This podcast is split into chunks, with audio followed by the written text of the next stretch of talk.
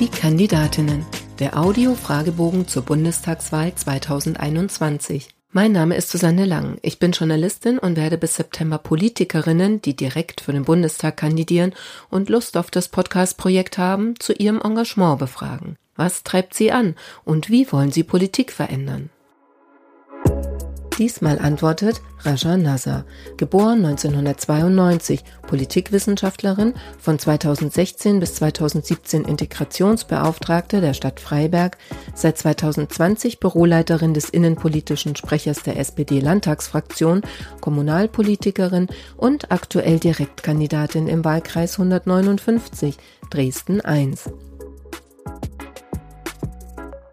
Frau Nasser, wann war für Sie klar, ich möchte Abgeordnete im 20. Deutschen Bundestag werden? Das war für mich im Sommer 2020, ähm, als die Black Lives Matter-Bewegung auch in Deutschland so groß geworden ist, nach dem Mord an George Floyd. Ähm, ich hatte auch auf einer Kundgebung gesprochen und das war so ein Emanzipationsmoment tatsächlich für mich. So ein Moment, wo ähm, die Aufmerksamkeit auf einmal da war für die Themen und Menschen uns zugehört haben. Und ähm, das war einfach auch für mich als junge Frau aus dem Osten, auch noch mit Migrationshintergrund bei diesem Thema ähm, da mitmischen zu dürfen. Das war einfach so ein Moment für mich, wo für mich klar war, ich will mitgestalten und die Dresdnerinnen und Dresdner müssen auch wissen, dass es Menschen auch mit Migrationshintergrund gibt, äh, die Politik auch in ihrem Sinne machen. Und das war für mich so dieser Moment letztes Jahr im Sommer. Was war die größte Hürde auf dem Weg zu Ihrer Kandidatur? Als äh, junger Mensch ist es natürlich immer so ein Ding, äh, dass man nicht ernst genommen wird, äh, dass man da ein bisschen mehr kämpfen muss. Als Mensch mit Migrationshintergrund wird man eben immer nur auf die Themen mit ähm, Asyl und Integration beschränkt. Und als Ossi ist es dann immer noch so ständig eben nur als Jammer-Ossi dazustehen und, und nicht als ähm, Vertreterin legitimer Interessen eines ja schon sehr großen Landstrichs in Deutschland. Und ähm, dann noch als Frau immer diese 300 Prozent geben zu müssen. Also verschiedene Ebenen ähm, mit verschiedenen Hürden die ich alle nehmen konnte, aber die einem natürlich immer wieder ähm, auch auftauchen. Erklären Sie in drei Sätzen, was Sie als Bundestagsabgeordnete erreichen wollen. Zuerst will ich Chancengleichheit für alle Kinder und Jugendliche voranbringen und das mit einer Kindergrundsicherung. Ähm, ich möchte den Arbeitsmarkt ganz im Sinne der ArbeitnehmerInnen ähm, voranbringen und zwar mit einem Mindestlohn von 12 Euro oder noch besser guten Tariflöhnen.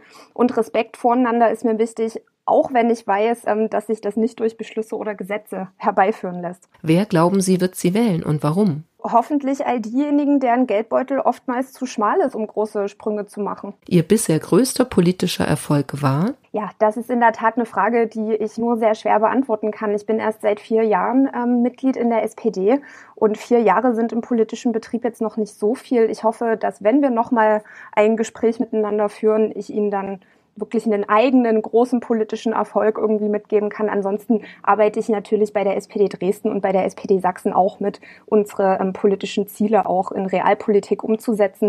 Aber jetzt einen eigenen großen politischen Erfolg, würde ich behaupten, ist jetzt schon meine Kandidatur. Ähm, aber jetzt wirklich Realpolitik, das kann ich Ihnen dann hoffentlich beim nächsten Mal sagen.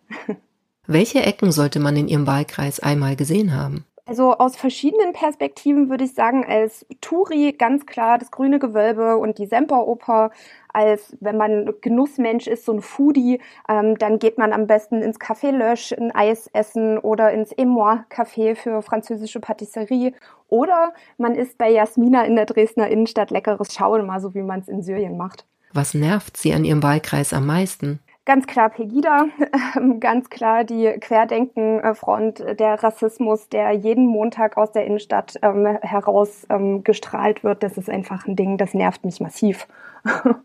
Wenn Sie noch einmal jemand danach fragt, wie Sie das Mandat mit dem Privatleben vereinbaren wollen, dann? Ja, dann ähm, keine Ahnung, werde ich wahrscheinlich ähm, immer wieder darauf hinweisen, dass diese Frage Schwachsinn ist, ähm, weil sie eben nur Frauen gestellt wird. Also wie oft ähm, ich schon in irgendwelchen Gesprächen war, wo genau diese Frage gestellt wurde und ähm, mein Verlobter dann eben daneben saß und meinte, ja, warum fragst du mich das nicht, wie ich das hinkriege? So, also das sind immer so Sachen, die mich sehr nerven, weil ja, äh, auch Männer sind Väter? Und auch Männer ähm, haben Privatleben und deswegen verstehe ich nicht ganz, warum diese Frage immer nur Frauen gestellt wird. Ob auf Twitter oder am Wahlkampfstand, was war das Dümmste, das Sie im Zusammenhang mit Ihrem politischen Engagement bisher gehört haben? Das ist schwer zu sagen, weil Beleidigungen leider auf der Tagesordnung stehen und die sind sehr oft sehr dumm ähm, und lächerlich vor allem. Und da muss man schon irgendwie eine harte Schale entwickeln. Ähm, woran ich mich aber nie gewöhnen werde und auch nie gewöhnen will, ähm, sind Hass und Hetze. Ähm, das reicht von verbalen bis körperlichen Angriffen. Ähm, das Schlimmste für mich war wirklich mal, dass eine Frau versucht hat, mich von meinem Fahrrad zu prügeln, einfach nur, weil sie es nicht akzeptieren wollte, dass ich ein eigenes Fahrrad habe. Wie ein eigenes Fahrrad? Das konnte sie nicht, konnte sie nicht akzeptieren, dass die Asylanten ähm, sogar eigene Fahrräder haben. Und ähm, dann ist sie an einer, ich stand an einer roten Ampel und dann ist sie auf mich zugerannt gekommen und hat mich eben äh, vollgemeckert, was das soll. Ähm, und hat dann angefangen, auf mich einzuprügeln und versucht, mich von meinem Fahrrad zu ziehen, weil das kann ja nicht sein, dass ich sogar ein eigenes Fahrrad habe. Das war schon krass. Das glaubt man ja echt nicht. Äh, ich wollte es in dem Moment auch nicht realisieren. Ähm, zum Glück sind äh, Menschen dazugekommen. Es war auch einer der wenigeren Momente, wo wirklich Leute mal dazugekommen sind, aber es war wirklich so hart, ähm, dass ich da auch ganz dankbar war, dass ich da nicht alleine durch musste. Welchen alten, weisen Mann schätzen Sie und warum? Armin Maywald. Ähm, ich bin mit ihm und der Maus groß geworden. Seine Stimme ist einfach, die werde ich nie vergessen und ähm, ja, den, den schätze ich sehr. Er hat uns mit seinen Sachgeschichten ähm, sehr viel Bildung auf ähm, sehr niedrigschwelligem Niveau gebracht und die Maus ist einfach, ja, mit der bin ich groß geworden und damit auch mit Armin Maywald. Das schlimmste Buzzword in der Politik lautet für mich? Das sind für mich zwei. Ähm, auf der einen Seite alter weißer Mann und auf der anderen Seite linksgrün versiffter Gutmensch. Ganz schlimm.